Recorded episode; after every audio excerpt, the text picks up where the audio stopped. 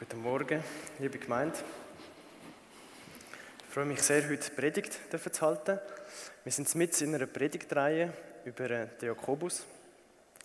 Heute in der dritten Predigt zum Jakobus. Äh, mit den ersten zwei Predigten ist es vor allem um sehr praktisch gegangen. Was heißt sich zu freuen, obwohl man Anfechtung erlebt? Und was heißt Geduld zu lernen aus dieser Anfechtung oder durch die Anfechtung? Und jetzt kommen wir zu einem Teil, wo eher theoretisch ist, aber wir hören es, bevor der Jakobus dann, vor allem mit dem nächsten Text, wo folgend, sehr, sehr in konkrete Beispiele eingeht. Es geht ihm vor allem um den Zusammenhang vom Hören und vom Tun, um den Zusammenhang. Ich lese aus dem Jakobus 1, Vers 19 bis 27.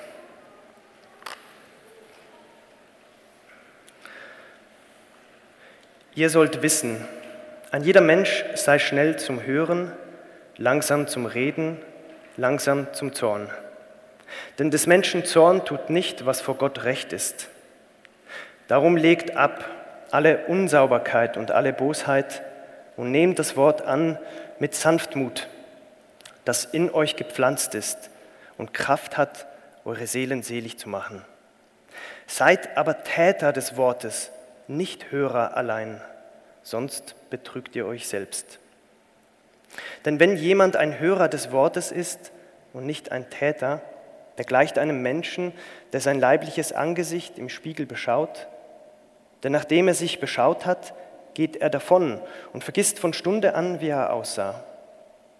Wer aber sich vertieft in das vollkommene Gesetz der Freiheit und dabei beharrt und nicht ein vergesslicher Hörer, sondern ein Täter ist, der wird selig sein in seinem Tun.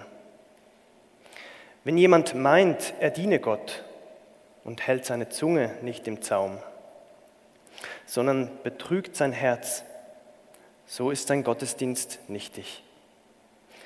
Ein reiner und unbefleckter Gottesdienst vor Gott, dem Vater, ist der, die Waisen und Witwen in ihrer Trübsal besuchen und sich selbst vor der Welt unbefleckt halten. Ihr wisst es, geliebte Brüder und Schwestern. So fängt der Predigtext vom Jakobus an. Er redet also zu uns als solche, wo wissen, um was es da geht, von was er da redet. Und weil es eben um Wissen geht, also um etwas eher Theoretisches, wie ich schon angedeutet habe, den Zusammenhang zwischen dem Hören und dem Tun, habe ich versucht, das in Fragen zu formulieren, die Jakobus für uns dort beantwortet. Den, den Text habe ich in drei Fragen gegliedert, ähm, wo wie folgt lauten.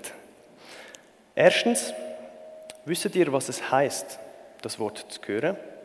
Das ähm, lesen wir die Antwort dazu in den ersten zwei Vers, ähm, Vers 19 bis 21. Dann die zweite Frage, wisst ihr, dass man das Wort nicht kann hören kann, ohne dass man es auch tut? In Vers 22 bis 25. Und dann die dritte und letzte Frage. Wisst ihr, was es heißt, das Wort zu tun? In den letzten zwei Vers gibt uns der Jakobus dazu eine Antwort. Wir merken, wenn wir den Bibeltext losend oder hörend lesen, das Wort im Zentrum steht vom Jakobus-Text. In allen drei Abschnitten von seinen Antworten, die er uns gibt, ist der Ausgangspunkt und Mittelpunkt von seinen Überlegungen. In den letzten Predigten haben wir gehört vom Jakobus, dass wir selber der Ursprung und die Ursache sind von der Sünde. Und dass wir aber selber nicht der Urheber sind vom Glauben. Denn Gott ist es, der uns geboren hat, sagt Jakobus. Nach dem Wort oder durch sein Wille und durchs Wort von der Wahrheit, wie es in Vers 18 steht. Darum ist das Hören so entscheidend. Weil es entscheidet nicht weniger als über unser Christsein. Das Wort aber, von dem Jakobus redet, das geht jeden Mensch an.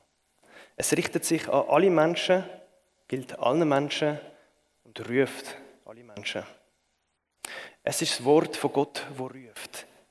Euer Herz erschrecke nicht, fürchtet Gott und glaubt an mich. Es ist der Jesus Christus, wo zu uns ruft. Kommt her zu mir, alle, die ihr mühselig und beladen seid, ich will euch erquicken. Und das ist das Wort, wo Fleisch worden ist für dich, voller Gnade und Wahrheit. Und das Wort zu hören, das heißt, eben, wie der Jakobus fragt, was heißt es hören? Das heißt, dass man das Wort nur kann hören, weil es ein Wort ist, wo aus keinem Menschenherz entsprungen ist und aus keiner menschlichen Lippe gekommen ist. Und erst die Tatsache, dass das Wort von außerhalb zu uns geredet worden ist, erst das versetzt uns überhaupt in die Lage, können zu hören und dann auch können zu tun. Wenn wir wirklich hören, dann tun wir nämlich, sagt Jakobus. Was heißt jetzt aber, dass man nur hören kann, wenn man das Wort auch tut? Der Jakobus macht es überraschend und eher ja, ein Gleichnis, das unüblich ist. Er erzählt uns, dass ein Mensch, wo das Wort hört, ist wie einer, der sich im Spiegel sieht und dann läuft er davor und vergisst sofort, was er gesehen hat. Ist es nicht so, dass der Spiegel unser Angesicht zeigt, wie es aus einer zeitlichen, zeitlichen Seite ist? Wie das Wort von Gott unseren Ohren eben zeigt, wie, wer wir sind oder was wir sind, aus einer ewigen Perspektive. Das Gleichnis sagt es uns doch. Wir spiegeln uns in dem Wort. Es geht in dem Wort eben um uns selber. Ich sehe in dem Spiegel mich selber. Hören und tun. Das Wort hören und tun. Das heißt, ich höre es als das Wort, wo es einfach um mich geht. Nicht um Gott, nicht um die Welt, nicht um den Mensch an sich, sondern ganz konkret und ganz einfach um mich. Aber gerade das anzunehmen, das ist eben nicht so einfach. Es ist viel einfacher gesagt. Denn in dem Wort begegne ich mir selber als einem, wo gerichtet ist vor Gott. Als einer, wo gefangen ist, wo geopfert ist, wo gerichtet ist es handelt sich um die Wahrheit selber, wo mir gegenüber meine Lüge und meine Sünde offenbart. Und könnte ich noch weglaufen von dem Wort, wie es in dem Gleichnis passiert, und vergessen, was ich dort gesehen habe, mit dem im Spiegel diskutieren, über das, was ich gesehen habe, disputieren und spekulieren, dann wäre es eben nicht die Wahrheit, die ich gesehen habe. Dann hätte ich das Wort eben nicht wirklich gehört dann wäre ich auch kein Täter und bin es demnach auch nicht, wie es der Jakobus uns sagt. Das heißt, laufe ich tatsächlich weg von dem, was ich gesehen und gehört habe und vergiss es, dann habe ich es eben nicht als die Wahrheit gehört, nicht als Wort, wo mich unbedingt angeht. Weil ich es nicht gelten lassen will und will ich es darum nicht hören und nicht tun. Dass das Wort, wo mich angeht, dass ich das als Wahrheit und gelten lasse. Dass ich Sinn Gefangener bin. Dass ich mich von dem Wort durchbohren lasse, wie von einem Speer. Dass ich es mir gefallen lasse. Das heißt Hörer und Täter von dem Wort zu sein. Dann hätte, ich mich eben selber, dann hätte ich mich eben selber gefunden in dem Wort und hätte mich nicht mehr verloren. Dann müsste ich aufhören, einfach nur ein Zuschauer zu sein müsst aufhören, über allem, über all diesen Sachverhalten zu stehen. Dann müsste ich aufhören, die Wahrheit an einer anderen Wahrheit zu messen. Dann würde ich mich ihm als meinem Herr bügen. Es gibt aber die Möglichkeit, dass wir das eben nicht tun. Dass wir uns wieder abwenden von dem Spiegel, von dem Wort und dass wir es vergessen. Und gerade davor redet ja der Jakobus in dem Gleichnis. Aber dann warnt uns der Jakobus, dann betrügen wir uns eben selber. Dann lassen wir das Wort einfach Wort sein. Dann bleiben wir unbetroffene Zuschauer oder Zuhörer. Dann lassen wir uns nicht richten. Wir sind aber trotzdem gerichtet, ohne Gnade. Dann wenden wir uns von dem Wort wieder ab, so sind wir ja abgewendet von dem, wo uns allein Leben geben kann. Und denken wir, wir könnten die Wahrheit, die die wirkliche Wahrheit einfach abschütteln, dann betrügen wir uns selber. Denn die Wahrheit hört nicht auf Wahrheit sein, nur weil wir sie nicht für die Wahrheit halten. Passiert es aber, dass wir das Wort als Wort an uns wirklich hörend und dabei bleibend, uns nicht davon abwendend, sondern auf seine Wahrheit beharrend, dann schauen wir, so formuliert der Jakobus wunderschön, aufs vollkommene Gesetz der Freiheit. Das vollkommene Gesetz der Freiheit.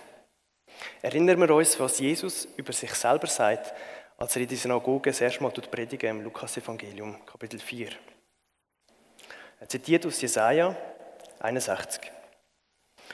Der Geist des Herrn ist auf mir, weil er mich gesalbt hat und gesandt, zu verkündigen das Evangelium den Armen, zu predigen den Gefangenen, dass sie frei sein sollen, und den Blinden, dass sie sehen sollen, die Zerschlagenen zu entlassen in die Freiheit und zu verkündigen das Gnadenjahr des Herrn. Und so schreibt auch der Paulus im Römerbrief über die Freiheit. Denn das Gesetz des Geistes, der lebendig macht in Christus Jesus, hat dich frei gemacht von dem Gesetz der Sünde und des Todes.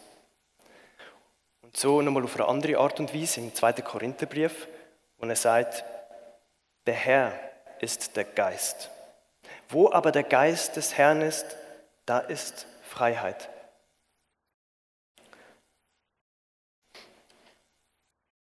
Ja, das vollkommene Gesetz der Freiheit ist eben nicht einfach die Bibel.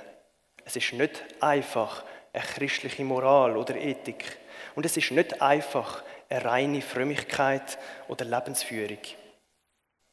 Sondern es ist der Erfüllung, das erfüllte und vollbrachte, das offenbarte und verkündigte Wort, wo alle Menschen gilt, an alle Menschen adressiert ist, wo alle Menschen einschliessen und rufen das Wort von der Erlösung, von der Befreiung, von der Gnade über die Gerichteten. Und es ist die Freiheit von Gott, das Wort zu sagen und hören zu lassen, wem er will und wenn immer er will. Oder auch zu schweigen. Es ist eben kein natürliches, kein notwendiges Gesetz, wo einfach so geschlussfolgert werden kann oder einfach muss sein. Es ist das vollkommene Gesetz.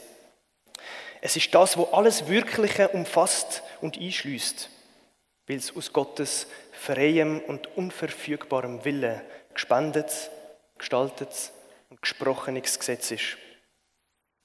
Und in dieser Freiheit, im Geist der Freiheit, ist Gott offenbar. Und Gottes Offenbarsein in unserem Herzen und in unserem Tun, das heißt Glauben. Dort ist Chille. Hörer vom Wort sein heißt also, um die Frage nochmal in einem Satz zu beantworten, heißt eben das Wort als Wort von der Freiheit zu hören und zu tun. Das heißt, da drin zu bleiben in dem Wort. So sagt es uns zumindest der Jakobus, dass Hören und Tun so zusammenhängt. In den letzten zwei Vers sagt uns der Jakobus nochmal ganz klar, was das Tun denn konkret bedeutet. Was heißt jetzt eben zuletzt das Wort zu tun? Und Jakobus antwortet uns in Vers 27 ähm, mit einer sehr konkreten Aufgabe. Und er sagt, ein reiner und unbefleckter Gottesdienst vor Gott, dem Vater, ist der, die Waisen und Witwen in ihrer Trübsal besuchen und sich selbst von der Welt unbefleckt halten.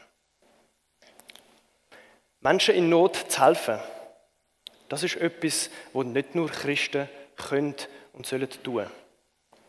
Es ist aber gerade das zweite Gebot, der zweite Auftrag, wo wirklich unser Gottesdienst zu einem frommen und wahren Gottesdienst macht. Nämlich er sagt, sich selbst von der Welt unbefleckt halten. Das heißt jetzt, also ich interpretiere Jakobus jetzt so, das heißt nicht, dass eine ganz bestimmte Moral gemeint ist, eine ganz bestimmte Reinheit, ein ganz bestimmtes Einhalten vom Gesetz, wie es oft gedeutet worden ist. Sonst hätte der Luther vielleicht recht, dass er da an Paulus widerspricht. Es heißt, dass wir es tun, dass wir tun, was richtig ist, wenn wir es als Hörer, also als echte Hörer von dem Wort, von der Wahrheit tun. Wo eben, wie es Jakobus ja sagt, wissend, dass wir in der Wahrheit gerichtet sind von Gott und von ihm Gnade haben. Dass wir gereinigt worden sind von aller Ungerechtigkeit, wie es einmal im Johannes, im ersten Johannesbrief steht. Also er meint, dass wir nicht so das Richtige sollen tun wie solche, die sich selber betrügen, wie wir es vorher gehört haben. Nicht wie solche, die eben sich in dieser Art und Weise von der Welt beflecken lassen. Sondern glaube, es geht am Jakobus ganz konkret um unsere Herzenshaltung. Dass wir nicht wie die Welt irgendwelche Ziel und Motiv hinterherrennen, sondern frei von all dem. In Jesus. Aus echter Herzenslust und Liebe handeln. Dass der Heilige Geist in unserem Leben wirklich eine Verwandlung bedeutet. Wenn wir wirkliche Hörer, also Hörer und Täter von dem Wort sind, dann sind wir unbefleckt von der Welt, wie Jesus unbefleckt von der Welt war, weil er es uns zuspricht. Und genau das heißt, das Unbeflecktsein von der Welt. Dass die entscheidende Tat eben nicht unsere Tat ist, sondern zuallererst Gottes Tat. Gottes Tat für euch. Gottes Gesetz zu tun, heißt sich als Mensch von Gott gefallen zu lassen, was er da hat. Für sich das Geschehen sein lassen. Nicht mit Auflehnung gegen Gottes Tun zu leben, sondern von dem Tun von Gott dreit sein, in ihm aufgehoben zu sein. Dass das Tun von Gott sich durch mein Leben darf wiederholen Dass ich mit Barmherzigkeit und Gnade handeln darf Dass ich anderen tun, wie mir widerfahren ist. Dass Gottes Wort in meinem Maul hörbar wird für andere. Und dass mein Handeln für die Welt und in dieser Welt von Gott bewe bewegt und dreht handeln darf sein. Dass all das in meinem Tun passiert, das ist nicht mein Werk, sondern Gottes Werk. Das ist Gnade. Und darum fängt der Brief von Jakobus vielleicht auch ein bisschen seltsam an, weil er sagt, wir sollen uns freuen oder wir freuen uns über Anfechtung, weil unser Glaube eben bewähr, sich bewähren wird, weil Gott uns trägt. Und darum freuen wir uns auch, anderen Menschen zu helfen in ihrer Not. Wir freuen uns ohne Hintergedanken, weil Gott uns trägt. Und darum helfen wir, weil uns geholfen ist. Wir lieben, weil er uns zuerst geliebt hat. Und euer Motiv zu helfen, ist nicht die Welt zu retten oder euch selber zu rechtfertigen. Euer Motiv ist Jesus Christus. Ist euer Glaube an den Gott, wo alle Menschen anspricht und sie aus seinem freien und eigenen Willen rechtfertigen will. Und es freut mich, dass ich heute die Predigt haben dürfen halten.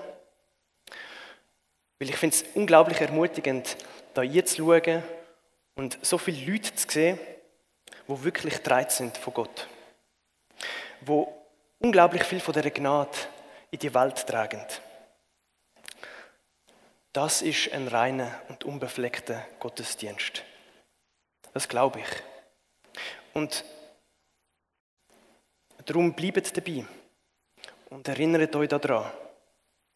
Und glaubt an Jesus, euer Ritter, der euch von allem Bösen erlösen wird. Es ist nicht euer Verdienst, was ihr tut, sondern es ist Gottes Tun in euch und durch euch.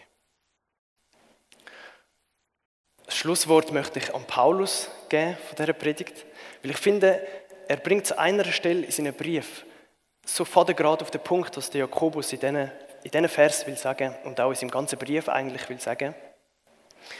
Ähm, und ich finde, es ist eigentlich unerhört. Es ist wirklich mega provokant und radikal, was eigentlich der Jakobus da sagt und auch was der Paulus sagt, wo wirklich Grenzen dort sprengen. Und darum habe ich es nochmal ein bisschen ergänzt, damit es auch in unsere Zeit nochmal in dieser Provokation und in dieser Kraft der Frieden. Es ist aus Galater 5, Vers 6. Denn in Christus Jesus gilt weder Beschneidung noch unbeschnitten sein, weder arm sein noch reich sein, weder Ruhm noch Schande, weder Katholik sein noch evangelikal sein, etwas, sondern allein der Glaube, der durch die Liebe tätig ist. Denn in Christus Jesus gilt nichts etwas, als allein der Glaube, der durch die Liebe tätig ist. Amen.